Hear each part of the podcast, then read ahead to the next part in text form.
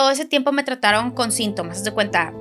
Tenías la presión alta, me dan la, la, pastillita. La anemia, yo era cada 15 días inyectarme este, un medicamento.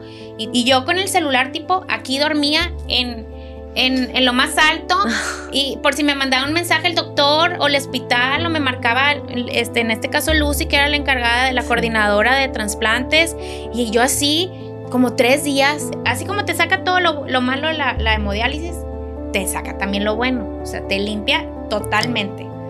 La, la decisión, eso es lo importante, Nats, la decisión al final del día es del familiar que está afuera. El duelo y la pérdida pueden ser complicados al desconocer el camino y las herramientas necesarias para sanar y sobrellevar una vivencia tan fuerte a algo tan natural. Aprendiendo a vivir es un espacio de conversaciones, testimonios y opiniones de expertos invitados que nos revelan distintas perspectivas como lo es la física, psicológica y espiritual con el objetivo de generar paz en nuestro interior en el momento de partida de un ser querido. Bienvenidos a un capítulo más de Aprendiendo a Vivir. Yo soy Nati Cebrián, gracias por acompañarnos. El día de hoy tenemos un tema increíble. Está aquí con nosotros una persona que nos va a platicar su experiencia de cómo le cambió la vida, porque alguien decidió donarle un riñón. Y hoy vamos a hablar más de eso. Y esta persona, em, bueno, es de mi edad, tiene 34 años, casada, abogada y mamá. Es originaria de Hermosillo, pero vive aquí en Monterrey. Y pues tardó varios años en saber su diagnóstico y fue todo un camino y estuvo varios años en hemodiálisis por insuficiencia renal. Es transplantada dos veces de riñón Em, y pues nos comparte su vida, su historia. De hecho, tiene un Instagram donde ella comparte su experiencia y cómo, cómo es vivir eh, o cómo vive un paciente en espera de, pues de, de un órgano. Entonces, yo creo que va a estar súper interesante. Quédense porque es una historia increíble y ella es Analu Silva. ¿Cómo estás, Analu? Hola, Nats. Un gusto. Bienvenida. Qué padre. Muy feliz de poder estar aquí. Qué padre que estás aquí. Gracias por tu tiempo. Gracias por, por haber aceptado la invitación. Y pues bueno, antes de empezar, yo quiero que nos platiques un poquito de tu vida. Un poquito de tu vida. Eres abogada, eh, bueno, eres mamá. Tienes, tienes eh, cuántos hijos tienes, tienes un hijo, lo que sea. Platícanos un poquito de ti y, y ahorita nos metemos más en el, en el tema. Ok. Pues te platico que... Oye, somos de la edad. Yo, yo, ¿Eres 88? Sí, soy 88. Ay, somos de la edad. Ya casi cumplimos años. Ya casi. Este, año cumplimos 35. Soy de Hermosillo, vivo aquí en Monterrey desde hace muchos años. Estoy casada, tengo un niño de cuatro años. Ay. Este, sí, estoy, estoy aquí perfecta, sana, gracias a Dios. Gracias. Por un sí, mi hermano me donó su riñón hace dos meses y medio. Ay, wow, qué emoción, qué este, Pero antes ya fui trasplantada una vez, o sea, es mi segundo, es mi segundo riñón donado de una de mis mejores amigas que pues somos hermanas de, de vida también. Wow. ¿Y qué más te cuento? Pues, pues estudié derecho, soy abogada. ¿Qué pasó? Como, a ver, varios años tuviste, quiero que nos platiques pues tú estás como que, a ver, pues cuál es mi diagnóstico, o sea, ¿qué, qué, ah. qué, ¿cómo empezó todo esto? Todo empezó, la verdad, este, mm, no tenía un diagnóstico concluyente, okay. así se dice, o sea, salía en una biopsia salía un, un nombre, en otra otra cosa, y luego salían síntomas que no, que no eran de, de lo que me habían dicho, entonces siempre estuvieron buscando ¿Qué era? Tú, ¿Qué era? Tú, tú te, para, las personas que, que, somos ignorantes en este tema, ¿qué pasó? O sea, tú dijiste, yo ah. no me siento bien. ¿o qué? O sea, yo tenía, em, la verdad es que siempre tenía anemia. Mm. Este, se me subía la presión. Tenía como que rachas de que presión alta. Y yo, tipo, tenía, todo empezó como a los, ay, yo creo que 24 años, algo así. bueno, es una historia muy larga, pero ahí la platico en mi Instagram. Me picó una araña, me regresé a Hermosillo, estudié aquí la carrera en Monterrey, y este, y luego regresé de, de, de, de Hermosillo a terminar mi carrera. Y al estar aquí me vi obligada a cambiar de médico para que estuviera, estar pues 100% como que más, más atendida. Y ahí pues todo empezó otra vez a, a buscar otra vez otro diagnóstico. Me caso, todo, todo ese tiempo me trataron con síntomas, de cuenta. Tenía la presión alta, me dan la, la, pastillita. La anemia, yo era cada 15 días inyectarme este, un medicamento y tomar este para, este, para, la, para la anemia, este, hierro. Hierro. Y, y así, como dependiendo de los síntomas. Me caso y todo bien, la verdad, como que bien. Vivías tu vida. Vivía mi vida normal, nomás siempre atendiendo. Con estas cositas. Con cositas, ajá. Y, y nos queríamos embarazar y, mis, y los doctores de que no, no, no te puedes embarazar porque nadie sabía qué, qué, era exactamente, ¿verdad? entonces mi esposo me dijo, oye, Ana Lourdes, vámonos a buscarte qué es. Eh, me atendieron en un hospital de México, me hicieron un estudio multidisciplinar y ya me dieron un diagnóstico este, tengo deficiencia de LECAT, que soy la única en México, que no tiene cura, que puede dañarte los ojos, puede dañarte el riñón, pero la anemia es un constante. A mí me dañó el riñón. Yo tuve insuficiencia renal en el 2000, el 2019. Empecé con las presiones altísimas. Ya, yo ya había tenido a mi niño. Y este, y... Oye, pero en el embarazo no tuviste preeclampsia o algo así. Fíjate que preeclampsia no. Porque pues preeclampsia es presión alta, entonces sí, yo digo, no, tu, no alcancé. Gracias a Dios, qué bueno. Gracias a Dios, sí.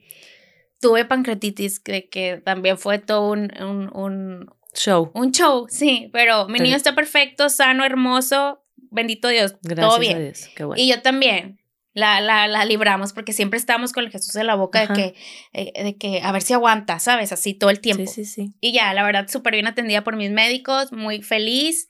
Tuve a mi niño, pero fue hasta el 2019. ¿Cuándo fue la pandemia? 20 en enero, uh tipo marzo. Bueno, en diciembre del 2019 empecé a sentir mal, mal, mal, la presión súper alta. De hecho, me ahogaba, no me ahogaba, pero no podía respirar bien. Te faltaba el aire. Sí, me faltaba el aire. Y yo decía, es la anemia, estoy bien cansada porque es la anemia y me trae fatigada y, y que me saco sangre. Y tipo, no, pues no era anemia. Y de repente me dice el doctor, pues es el cambio porque me tocó pasar la Navidad en Hermosillo. Es el cambio de presión, de, de clima, todo. Y no, no, pues no era eso porque me hacen un estudio allá de emergencia, este el 31 de, de diciembre. sí. O sea. y me dicen, tu riñón está funcionando, no me acuerdo si un 10%, o sea, está muy mal. Pero esa es una característica de los pacientes renales. Te das cuenta que tienes un padecimiento renal hasta que tu riñón ya está a punto de darlas, ¿verdad? Mm, ok. Entonces, ahí me ponen un catéter, que es un, aquí es una vía para que te conectan y a través de la máquina, es, de hemodiálisis, te limpian la sangre, te sacan las toxinas y, este, vuelven a... Y, ajá, y pues ya estás, estás bien, ¿verdad? Porque tu cuerpo, o, sea, tu riñón no puede hacer ese trabajo de limpiarte, desintoxicarte. Entonces necesitas una máquina para que te, la, te desintoxique y ahí empezó mi hemodiálisis. Eso es hemodiálisis. Eso es hemodiálisis. Y es cada... Eh, se hace todo lo, digo, no. Dependiendo del paciente. Al principio empecé dos veces a la semana, luego fui ya tipo tres veces a la semana, años, ¿verdad? Tres veces a la semana, cuatro horas. Este, yo ya sabía que este, mi martes, jueves y sábado eran mis días de hemodiálisis. Tenía mi hora a las 7 de la mañana. De 7 de la mañana a 12 más o menos, llegaba a mi casa, medio comía porque no, no, pues no desayunaba a las seis y media de la mañana, ¿verdad? Y medio comía y me acostaba. Y ya, al principio la hemodiálisis te sube la presión, luego ya te empieza a estabilizar porque ya te está sacando toda la toxina de las máquinas. Entonces, la verdad, te hace sentir mejor. O sea, la hemodiálisis, gracias a la hemodiálisis vives. O sea, llega un punto que dices, no quiero estar en hemodiálisis, pero oye, yo cuando me sentía súper mal, una vez en marzo del, del año pasado, de que yo, por favor, doctor, quiero regresar a hemodiálisis. Yo nunca me imaginé decirle al doctor de que quiero regresar, a eso, pero porque era lo que me hacía sentirme bien, porque yo ya estaba, mi riñón pues no me limpiaba, entonces estás lleno de todas las toxinas. Y eso es hemodiálisis. Entonces ahí empezó este mi padecimiento renal ya al extremo de que ya no funcionaba mi riñón y necesitaba un riñón nuevo. Ok. ahí fue cuando empezó todo. Ok. ¿Y, ¿Y en qué momento dijiste, oye, ¿sabes qué? O sea, hablando con doctores o fue una sugerencia de algún doctor, ¿qué pasó? ¿Qué fue? Necesito un trasplante. O sea, esto ya... Pues mira, cuando entras en hemodiálisis, muchas veces es un de muchas veces creen que como a las dos, bueno, no creen, hay probabilidades porque pues nada está escrito, ¿verdad? De que a los tres, cuatro meses vuelva a funcionar tu riñón y se vuelva a acomodar y pues pueda regresar a la vida, porque sí ha pasado, ¿sabes? O sea, hay pas- sí pasa. Pero la mayoría de las veces de los de mi comunidad de hemodiálisis que yo, ten- yo tenía, ¿verdad? Pues no, todos seguíamos ahí hasta la espera de órgano. Entonces, este, ahí es cuando, pues tú ya sabes, te dice el- ya el doctor de que no, pues si necesitas un trasplante, haz el protocolo, Ok. que es la serie de estudios es, mu- multidisciplinarios, por así decirlo, psiquiatría, ginecología, este, mm, ¿quién más? Urólogo, Todos. es- O sea, nefrólogo, ¿qué otro te- me, me checó? Otorrino, tuve estos estudios de otorrino, creo. Es, estudios de, de infectólogo, de que si has tenido varicela, si has tenido citomegalovirus, si has tenido hepatitis, todo eso, ajá. Te revisan todo, que hasta te da miedo, ¿verdad? Dice, oye, va a salir algo que... Otra cosa que no Sí. quería que saliera ya Sí, salió. ajá. Entonces te revisan todo y ya que todo está palomeado, este, ya te pueden poner la lista. La lista es la lista de espera de órganos, Ok. que es un registro que te dan un numerito, como que tu lugarcito ya oficial para si llegan órganos, tú darte un lugar, o sea, dependiendo del lugar, dependiendo de tu sangre, ver si eres este Candidato. candidato a, a tener un órgano. Y de eso es lo que también queríamos hablar hoy. O Sí. sea, las personas, o sea, listas, pues bueno, en cada hospital debe de haber Sí. o, o así. Sí, cada hospital tiene. Y aquí lo más grandioso que cabe resaltar es que, digo, de toda tu historia que es increíble, que mucha gente, eh, que, que hay un proceso, porque cuando la gente muere, puede decidir antes de morir, Sí, puede decidir donar sus órganos que funcionan a la perfección. Simplemente, no sé, este, la causa de muerte fue otro órgano, pero los otros que funcionan a la perfección se pueden donar. Y ese es el tema que queríamos hablar el día de hoy, porque yo creo que es algo que nos falta más información y falta más conciencia. Sí. Y, y creo que cuando, pues como nosotros no hemos estado en listas de espera, pues ni nos imaginamos lo, lo, lo que es esperar a que alguien, por favor, Diga que sí. diga que sí, Sí. porque lo necesito, porque esa persona que ya partió puede hacer Algo todavía, o sea, más. un legado va a dejar, o sea, algo por alguien más, ya, ya partió y como quiera sigue dejando huella en el mundo. Entonces, creo que también es una oportunidad que estés aquí para que nos platiques si tú, a, par- a partir de este momento que, que tienes de, bueno, ya estoy en una lista, ojalá alguien pueda donar sus órganos, si tú tuviste así como un momento de, oye, déjame, me meto más a esto, a ver, ¿qué es esto de la donación de órganos? Entonces, como que nos platiques también qué pasó, o sea, te, te informaste o dijiste, ahora yo, yo voy a, quiero dirigir este movimiento o cómo fue ¿Cómo fue después. todo? Mira, primero que nada, ¿qué es la donación de órganos? Ok, verdad?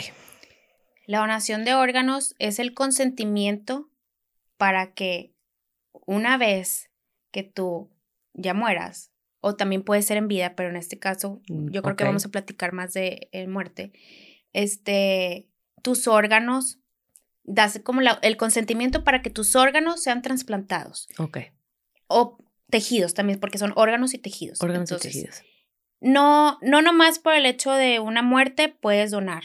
Tienes que ser, tiene que ser, hay dos, hay dos, dos, ¿Requisitos o dos?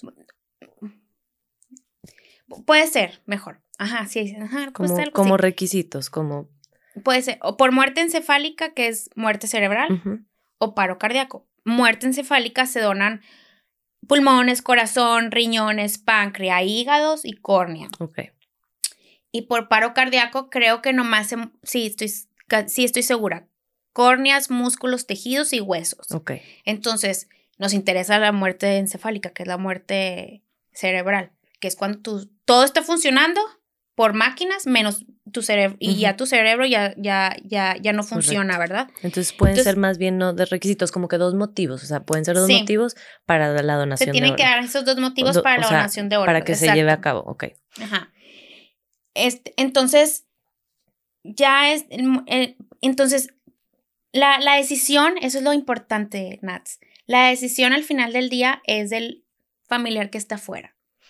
Entonces, por más que tú digas como donador de que yo quiero donar, quiero que mis órganos sean para alguien más, en caso de que tenga una muerte encefálica, ¿verdad? Claro, claro. Este, porque si te mueres de cáncer, de una infección, de generalmente, o sea, no, porque los órganos se, se, ven, afectados. se ven afectados. Entonces, este, ese es, ese es el motivo, De, de, de, que sí puedes donar. Tienes que informarle tu deseo a tu familia o a tu, pues sí, a tu esposo, a tu mamá, el responsable que en un momento dado puede estar afuera de, mm. de, del hospital, ¿verdad? Para decir Para decir que sí, porque hay un momento específico para decir que sí, que es cuando todos los órganos sí están funcionando, pero el cerebro ya no. Ok. Porque si no, poco a poco se van apagando, ¿verdad? Así como se apagó el cerebro, se apaga todo y, ya, si no das el sí en el momento adecuado, pues ya no, ya no se puede. Y, y yo me di cuenta, Nats, de, de esa falta de información y de ese, y de esa, pues, falta de cultura. En un viaje que yo tuve, este, de hecho, ahí empecé todo a compartir todo por mis redes sociales. Tengo un post de que por qué me abrí a compartir mi vida de hemodiálisis, de cómo vivía un paciente en hemodiálisis y, y, cómo vivía de, en la espera de un órgano, como tú dices, el estar en una lista de espera esperando que alguien diga sí lo que se, se siente y cómo pasa el tiempo y te puede deteriorar, te puede dar una infección y se puede, tipo, todo empeorar, todo el, porque tienes las defensas bajas y vives con un catéter aquí o una fístula que vas tres veces a la semana en hemodiálisis que, que tienes riesgos, ¿verdad? Sí. Entonces, eso, eso, eso, eso que pasó fue cuando me fui de viaje y que me habla mi amiga y me dice, Ana Lu, es que parece ser que hay unos órganos, ¿dónde estás? Vente, porque no me había visto en hemodiálisis. Y yo me estaba hemodializando en Hermosillo porque me había ido de vacaciones. Y yo, ¿cómo? ¿Cómo? Sí, sí, me dijo, vente, yo que tú me vengo. Yo que tú me vengo porque creo que, que, que seguimos nosotras, haz de cuenta, porque son dos riñones en caso de fallecer la persona, son dos riñones y un riñón. Con un riñón puede vivir una persona perfectamente, son un riñón para cada quien, por ejemplo. Entonces yo desesperada le hablé al doctor, doctor, es que me dijeron, y el doctor, qué bárbaras, ya andan con el chisme, ustedes quién les dijo, no sé qué. Y yo, y yo, no, pues, pues nos enteramos y yo me voy, ¿qué hago? Agarro un vuelo, yo voy para allá, tipo, ¿qué hago, doctor? No, a ver, tranquila, me dijo, tranquila, tranquila. Y yo con el celular, tipo, aquí dormía en, en, en, lo más alto y por si me mandaba un mensaje el doctor o el hospital o me marcaba, este, en este caso Lucy, que era la encargada de la coordinadora de trasplantes y yo así como tres días parecía todo el día así con el celular nerviosa, así como si el novio te va a marcar así, pero me iba a marcar a mí mi, mi, mi, vida, ¿verdad? El que me iba a dar más, pues el que me iba a salvar. Entonces, pasan los días y nunca me hablaron, entonces dije, bueno, pues revivió, pues no, pero no, ¿verdad? Y, este, y ya llego a, a, a, hemodiálisis ya aquí en Monterrey. Y yo, doctor, ¿qué pasó? Porque nunca nadie me habló. ¿A quién le tocaron? No pasa nada, pero dígame qué padre, ¿a quién le tocaron? No, me dice, la familia no quiso donar. Y yo, pero como, ¿por qué no quiere donar? O sea, ¿cuál es la razón? O sea, si, si, o sea, ¿quieren enterrar los órganos o qué? O sea, y, pueden vivir, o sea, hasta más de seis personas, porque en este, o sea, si es, si todos los demás órganos están bien, o sea, páncreas, hígado, pulmones, corazón, los dos riñones, córneas, o sea, yo creo que hasta hueso, músculo, o sea, tantas vidas que puedes salvar, o sea, y mejorar, trascender, dar vida, dejar huella, salvar, dejar huella, o sea, como tú lo quieras llamar, ¿verdad? Pero es, es algo hermoso, yo, yo digo que es algo bien bonito, ¿verdad? Porque yo aquí estoy Gracias a Gracias a los CIS, ¿verdad? A los CIS. A los CIS. Entonces, le dije, no, no puede ser. Y me dijo, sí, pues sí, es que la gente no, pues, pues no dona. Entonces yo dije, pues es que ya llegué a mm. mi casa con mi esposo y le dije, es que no donan porque no conocen el problema. Exacto. Es falta de conocimiento, falta de información, falta de cultura. Porque la gente piensa, por ejemplo, ¿verdad, Nati? No, pues le puse en mi, en mi, en mi tarjeta de, de, En mi licencia. En mi licencia le puse donador. Y típico que hasta los que trabajan ahí, o sea, te dicen, no, no le pongas porque no te van a llegar a tiempo por ti o te van a dejar morir. Van a decir, este pues quiso donar, entonces pues déjenlo. Sí, ajá. Pero no es cierto, porque como te dije ahorita, la última palabra la tienen tus familiares no tú. Entonces, por más que esté registrado, que tengas en tu licencia, si tú no lo platicas con tu familia, tu deseo de trascender en vida, de donar tus órganos para, y facilitarle a tu familiar el, la firma aquí afuera de, cuando llega la de los de la de la, coordinadora de, la donación de órganos del sí, porque pues también se entiende está, está el familiar bien triste porque el, pues, el paciente está, está pues, muriéndose o muerto.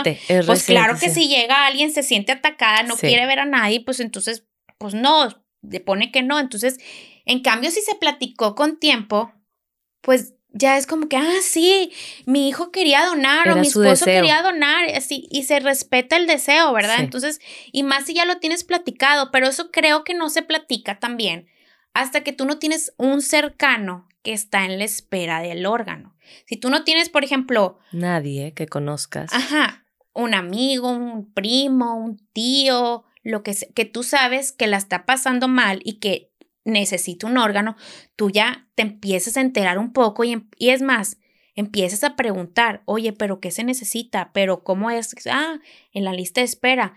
Entonces, ya una vez ese interés, ya se vuelve información y esa persona ya dice, no, pues yo creo que sí en vida, quiero decir, eh, cuando yo parte, cuando, sí, cuando en vida quisiera comunicarle a mis, a mis familiares que quiero donar mis órganos en un futuro cuando sea el momento, ¿verdad? Híjole, qué importante eso que estás diciendo. Ahí está el... Y tú te quedaste de que, ay, bueno, no quiso. Y, dijiste, necesitamos más, más este, conciencia de este tema. Sí, dije, y, le, y mi esposo me dijo, no, pues hay que movernos porque aquí no nos va a llegar. Ay, es que sí. Y pues sí, empecé a moverme, este, empecé a cambiar, dije, me voy a cambiar de lista, porque pues aquí no está la gente donando. Sí, o sea, buscando la manera. Y entonces empecé a cambiar mi protocolo a otro hospital un hospital público. Y este, y me tardé varios meses en, en terminar mis estudios, que son estudios caros, Nati. O sea, y que generalmente no los cubre ni el seguro y que son costosos. Entonces también esa es la razón por la que hay tanta gente en espera, porque ayer me metí a investigar cuántos estaban, a ver si ya estaban actualizados al 2023, la lista de, nacional de, de, personas en espera de órganos. ¿Que hay una lista de eso? Yo no sabía. Sí. Ah, es que una vez que te registras...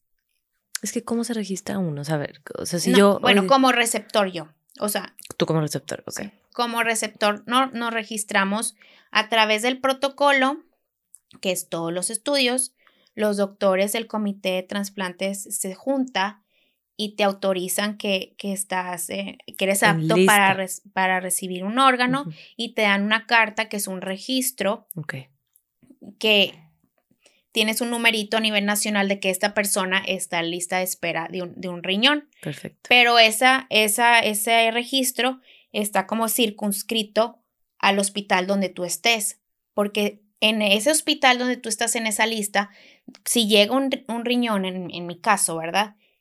A, esa, a, esa, a ese hospital se queda. En esa lista es a los que les puede tocar. Ya que no hubo ninguno, ya es cuando se habla a, los hospitales cercanos de que no les quedó ninguno de mi lista, ahí te va, ¿sabes? Pero es, es ese tema, porque mucha gente cree que es una lista nacional. Sí, es una lista nacional. Pero si tú estás en un hospital, el hospital hace cuenta que lleva mano de, del órgano si es que ahí se queda el órgano, por así decirlo. Ok. Y es el privado para el privado y el público para el público, ¿verdad? Ese es otro tema. También. Ok. Y, y, otra pregunta. Si yo digo, ay, no, es que esta historia de Analu me conmovió mucho, yo sí quiero, ¿yo tengo que hacer algo o simplemente informo a mis familiares o yo tengo que hacer algún tipo de registro, tiene que quedar en algún lugar? Que, Digo, en mi licencia, ok, pero algo más. Sí, te puedes registrar en Senatra. Es, es una página. ¿Qué es este, Senatra? Senatra. Ok. Centro Nacional de Transplantes. Mm, okay. Ahí te registras tu nombre, tu CURP, este, tu fecha de nacimiento y te dan tu registro de que ya estás registrada como donador. Ok. Y eso está padre. sí, está padre, está padre, pero pues al final de cuentas, y eso creo que eso puede estimular para tener una plática con tu familia de que, mm. ay, me inscribí. Ok. Me registré, que me registré. Entonces, ¿cómo? Sí, es que yo quiero donar mis órganos. Correcto. Yo creo que eso puede incitar a tener una conversación. Eso puede ayudar. Eso puede ayudar. Uno, también ayuda en las conversaciones, este, casos. O sea, cuando yo me imagino que, por ejemplo, yo, que mi familia lo empezó a platicar, ay, que la Analu está esperando un órgano, ¿qué, qué, qué es eso? ¿Cómo es? ¿Y quién le puede donar? ¿Y qué se necesita? Y así, ¿verdad? Es, es, es parte de conversación y, haces conciencia en, en la familia y en tus amigos y en los compadres de tus papás y se empieza a hacer como conciencia de que alguien necesita un órgano y creo que eso ayuda para que haya un sí más fácil. Pero como te digo, tienes que tener un cercano que, sepa de este Para conocer el, la necesidad que hay de los órganos. Porque si tú no tienes algún cercano, pues el problema no existe. Porque no empatizas igual porque no, no hay esa conciencia. No te interesa porque Exacto. no. Pero cuando tienes un cercano que está buscando un, un órgano, pues ahí ya empatizas más, ya haces más conciencia. Pero la invitación hoy es que tú seas nuestro cercano. Ay, que sí, tú, que tu historia nos inspire para decir, oye, sí, yo puedo ayudar a alguien, o sea, claro. y, y platicar con nuestros familiares. ¿Tú por qué crees que ¿Cuáles crees que sean los mitos más comunes? O sea, ya, ya hablamos de uno que es la licencia, de que, o sea, ¿qué pasa esto? De que no, ponle que no. Porque si estás en, a punto así, van a decir, no, déjenla que se muera. Eso es un mito, ¿verdad? ¿Por qué crees que la gente no quiera, o sea, que tú, que tú dices es que tienen la idea de que es esto, pero no es así? ¿O, o por qué crees que la gente no se anime? Pues eh, yo creo que también es, este, por ejemplo, de que cómo el corazón de mi hijo lo va a tener alguien. O cómo lo, ¿sabes? O sea, como cambiar esta percepción, tal vez. esa es nuestra, nuestra. O por eh, religión también, ¿sabes? O sea, son de que, ay, cómo lo van a. Son, son. Creo que esos son como que factores. Algunas barreras. Sí. Es que yo pensaría, si nosotros hacemos un cambio perceptual, ahí es donde, donde, donde podemos avanzar. O sea, si nosotros seguimos teniendo una percepción errónea, pues ahí se va a quedar. Pero cuando cambiamos de percepción y hacemos un esfuerzo por decir, oye, fíjate, o sea, como, por ejemplo, como dices tú, yo estoy aquí porque alguien dijo que sí. O sea, imagínate cómo puedes cambiar la vida a alguien. Cómo puedes, o sea, cuánta gente de verdad, pues sí, muere dona sus órganos y entonces le da calidad de vida a los demás, a otras personas. Entonces, como que hacer ese cambio yo creo que es lo que nos falta a todos. Sí, porque le das vida a mamás, papás, eh, a una mamá que pueda a hijos siendo mamá, al hijo que tenga su mamá. Bien, que la mamá esté bien. Sí, al, al, esposo que tenga su esposa y que lo pueda acompañar, este, al, a la abuelita que pueda ver crecer a sus, a sus nietos, porque también tengo una, tengo una de mis amiguitas, porque tenía ahí en mi comunidad, tenía amiguitos viejitos, porque pues hay mucho viejito, ¿verdad? en tu eh, comunidad de, de, Pero fíjate que sorprendentemente hay mucho joven últimamente. Ok. Hay mucho joven y tenía también este, mis amigos jóvenes. De todo. De todo hay, pero eso creo que es, que es padre, saber que vas a darle vida no nomás a uno, sino a todo el entorno de ese uno. Entonces, ¿qué nos podrías decir? O sea, si, si, si ahorita imagínate que hay alguien que está escuchando, ¿qué le podrías decir de que piense en qué para tomarla? Piensa en la mamá que va, o, qué podría... como qué podrías decirles para que pues lo pensaran, solamente que lo Pues pensaran. Pues que piensen en, en trascender, en dejar huella, que piensen en darle una mamá a su niño, este, al niño darle una mamá, darle Pues a, sí, lo a la dijiste. mamá, así, eso es, yo creo nomás, Sí. porque yo la verdad, Nati, es, tengo un niño de cuatro años y tengo un equipo hermoso porque eso es algo que, me, que no te he platicado. Tengo un esposo que le ha entrado al quite conmigo al 100%, al 200%, al 1000. Y, y me ha empujado y me ha levantado y- y- y me ha dicho que sí se puede todo porque cuando estás en hemodiálisis, uno de los pensamientos es que piensas que te vas a morir, la verdad. O sea, qué triste, pero tú piensas que, pues, que tu vida es corta y que ya te vas a morir, porque pues todos los días te ves que estás así mala y, y ves que no hay donaciones, entonces dices, yo aquí me voy a ir pues deteriorando porque ese es otro punto, te deterioras, o sea, estar en hemodiálisis sí, te mantiene vida la máquina, hermosa la máquina que te da vida y que te permite seguir con vida, pero a veces es una vida difícil, cansada, este, empiezas a batallar para caminar, eh, pierdes el apetito, empiezas a tomar unas latas, porque yo empecé a tomar unas latas, porque pues como no tienes vitamina, como que te falta, y te- así como te saca todo lo, lo malo la, la hemodiálisis, te saca también lo bueno, o sea, te limpia totalmente. Entonces, yo no podía, o sea, sí era mamá, o sea, sí soy mamá, pero yo no podía ser la misma mamá que era un día de hemodiálisis que el día que no tenía hemodiálisis. No era, yo no circulaba. Yo, todos todas mis amigas y todos los que me conocen ya sabían que los días de hemodiálisis yo no circulaba. Mi niño ya sabía, hasta me, me decía, ah, cuando me, ahorita que me acaba de trasplantar, como estaba acostumbrada a verme en pijamas, un día que me, yo, ay, pues ya, Voy hace como hace poco, me puse un vestido, dije, ay, me pinté y así en la mañana, ¿verdad? A las 10 de la mañana, yo muy arreglada, y llegó, y llegó el niño, llegó mi niño y me dice, mamá, tu pijama, y me fue y me sacó del, del cajón la pijama y me dice, "Ah, ponte tu pijama, mamá, acuéstate.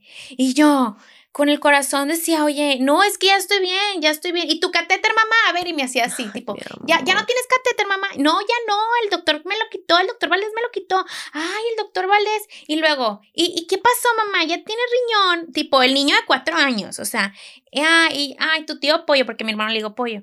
Tu tío Pollo me dio su riñón.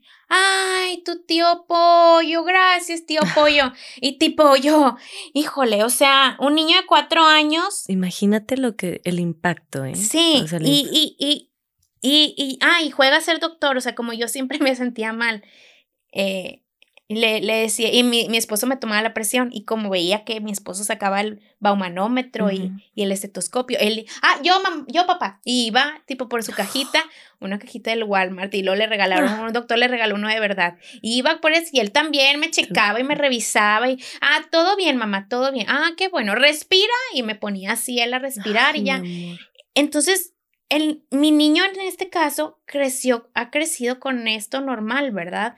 Y ahorita ya estamos entrando a una etapa nueva porque también me preguntaba, ¿por qué no vas a mi kinder? Las mamás van a mi kinder. Ay, mi amor. Y yo, pues es que, es que no puedo ir. Y mi esposo, yo voy, ¿por qué no me invitan las mamás a mí?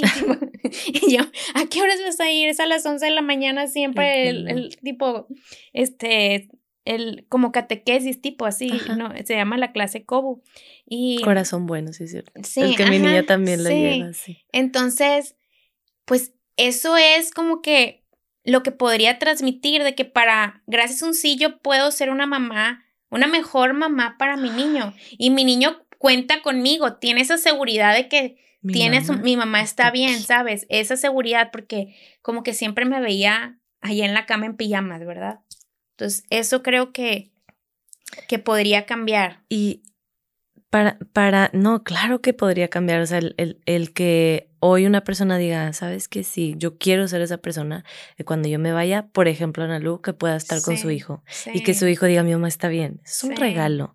Es un Y- regalo y, que. y poder crecer con él, porque yo decía, oye, es que si me pasa algo que ¿El qué? ¿El qué? O sea, claro, está su papá. Ajá, pero sí. la mamá qué. Sí, él, ah, y mi esposo es maravilloso, ¿verdad? Pero yo decía, ¿él qué? Y yo sé que se puede suplir, bueno, no suplir, pero pues se puede como sea, ¿verdad? Pero pues, pues La mamá. la mamá, ¿verdad? ¿Y cuántas mamás no están? Gracias a Dios, Sí. tú ya, este es tu segundo trasplante, estás bien.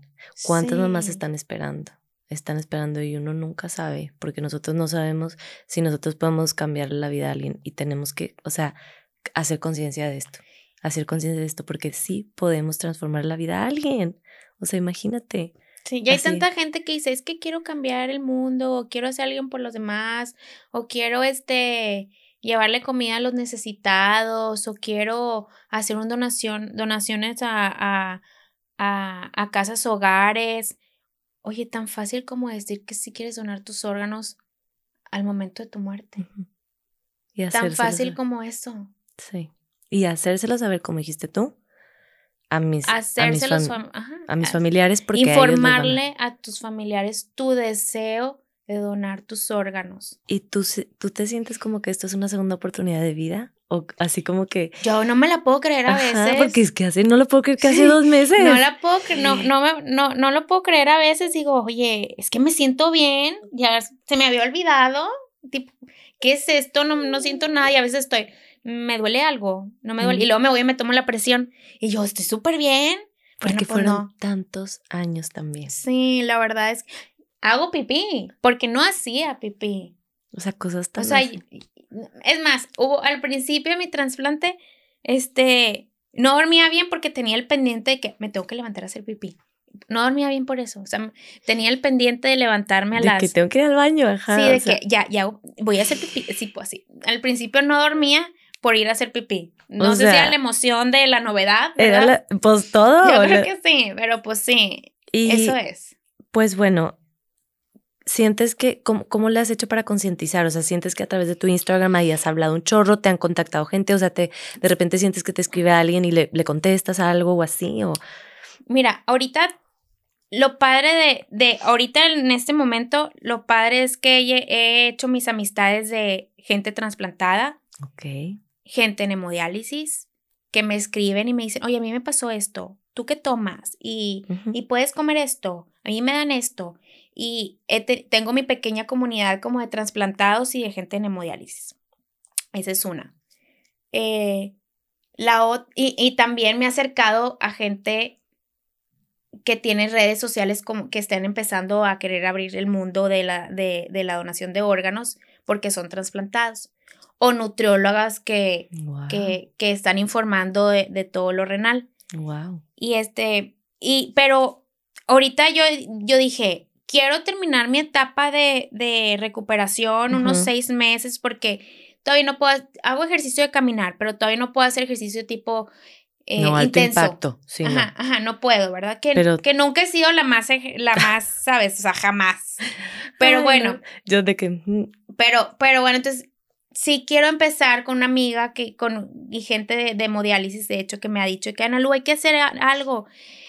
Quiero hacer algo como, no sé qué, ¿verdad? En el camino le pido a Diosito, ilumíname y, y guíame para irme, ir viendo qué puedo ir haciendo por los Sí. demás, porque sí quiero ayudar a la gente que está atorada en hemodiálisis, por lo menos a la gente que está atorada en hemodiálisis, que haya más cis y la gente que, que, que tiene mal la información, que entienda que no es así. O sea, que, que romper esos tabús y romper el mito de, de que van a, te van a matar si pones que eres que donador, ¿sabes? Eso no existe. Entonces, y además, cuando se hace esto, pues hay demasiado cuidado, hay un respeto al cuerpo, o sea, hay que también este, tener eso en mente y ya, ya no Sí. estás aquí, es tu cuerpo, o sea, como que eso también creo que, que hay que tú hacer eh, conciencia de, oye, yo mi espíritu, o sea, es el Sí. cuerpo lo que dejo, falta eso. Nosotros, o sea, y, y que Sí. nuestros familiares también, si es cierto. O sea, e- es, es el cuerpo, el espíritu, es lo, o sea, no sé, Sí, como es que, que eso es- también. cuesta trabajo. Yo creo que sí cuesta trabajo, pero cuesta trabajo si no conoces a alguien que está en esa espera. Sí. Por eso es Si no, es más fácil. porque te, por empatía, te, por compasión, te, te gana eso y dices, claro que sí. Claro que si puedo hacer algo por alguien, qué padre, ¿verdad? Pues entonces hay que hacer un ejercicio de imaginarnos que, pues, a ver, o sea, yo voy a ayudar, o sea, que, que sí realmente ubiques o pienses que estás impactando en alguien. Porque si tú dices, sí, pues sí, o sea, piensa, hazte, hazte una historia, porque hay mucha gente que necesita órganos. O sea, hazte una historia, yo voy a ayudar a alguien, no sé qué, como que di a ti mismo, di, como que decirlo a nosotros mismos de que, y entonces esta persona va a poder hacer su vida y... Y así como riñón, hay gente en espera de pulmón, corazón, de corazón, de hígado, y, sí. y son enfermedades crónicas que te van deteriorando. Muy pesadas para el paciente y para la familia, ¿verdad? Entonces, y es una incertidumbre también. Es incertidumbre y es, es incertidumbre estar en espera. Es, es, es muy estresante. Claro. Solo me puedo imaginar. y ansiedad. yo, yo creo que yo en mi caso, hablo por mi caso, yo lo sobreviví porque me aferré a Dios y a la Virgen y decía, es que es lo, lo que me queda, ¿verdad? Y todos los días decía, es que tengo, me llegaran señales de que iba por, que todo iba bien y que todo iba bien y que tenía que ser paciente. Un ejercicio de mucha paciencia es la espera, la verdad. Y una espera, pues, lo más feliz que se pueda, con una mejor actitud, porque si no, pues el cuerpo se va deteriorando más rápido, ¿verdad? Entonces, ese también es un puntito ahí de, de, de tema el hecho de estar en la espera, cómo llevar esa espera. Cómo sobrellevar. Cómo sobrellevar la espera. Híjole, pues em, me encantaría seguir platicando aquí por horas de todo esto y que nos siguieras inspirando y, y pues no se puede, tenemos que cerrar, pero no sé si, si quieras cerrar con algo, o sea, algo que, que tú digas, bueno, pues para cerrar, yo solo les quiero dejar este mensaje y, y no sé, algo que, que, sientas así como que de lo más importante con que, con que nos quedamos. Y ahorita que nos compartas tus redes por si alguien quiere hacer contacto contigo. Este, creo que los dos puntos más importantes son que informes a tu familia tu deseo de donar tus órganos en caso de que tú mueras, que yo sé que suena algo fuerte, ¿verdad?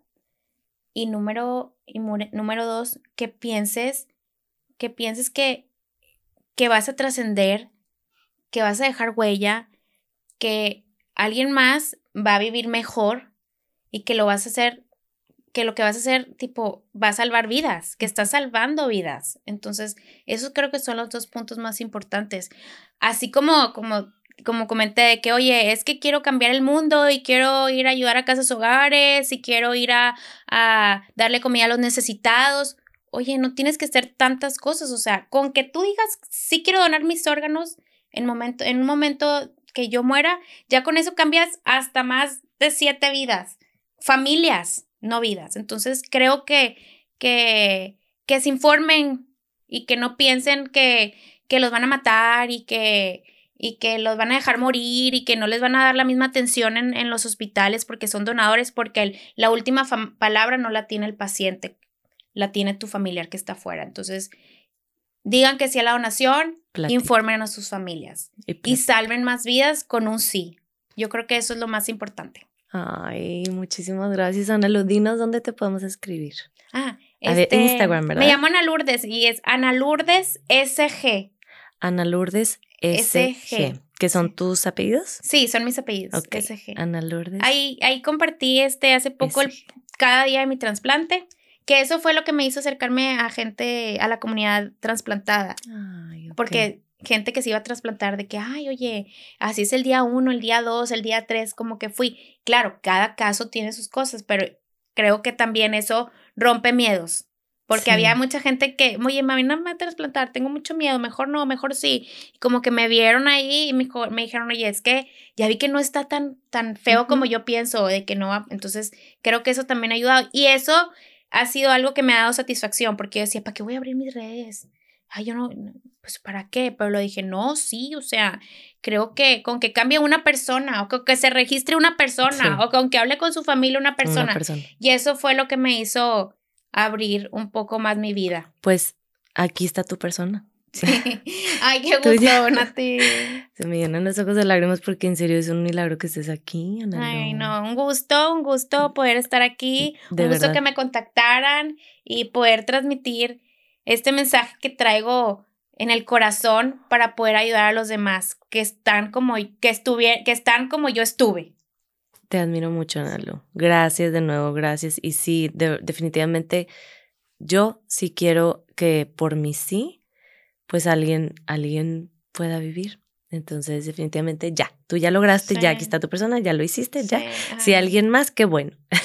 Pero como decimos, ¿verdad? Espero, espero cambiar eso. Un gusto, gracias, Nati. Gracias a ti y gracias a todos ustedes por acompañarnos. Síguenos en nuestras redes sociales. Eh, Aprendiendo a Vivir es el podcast en Spotify y en YouTube nos pueden encontrar como Capillas del Carmen, en Facebook, en Instagram. Síganos y nos va a dar mucho gusto escuchar sus comentarios, escuchar de ustedes, escríbanos y nos vemos a la próxima. Siempre juntos, siempre.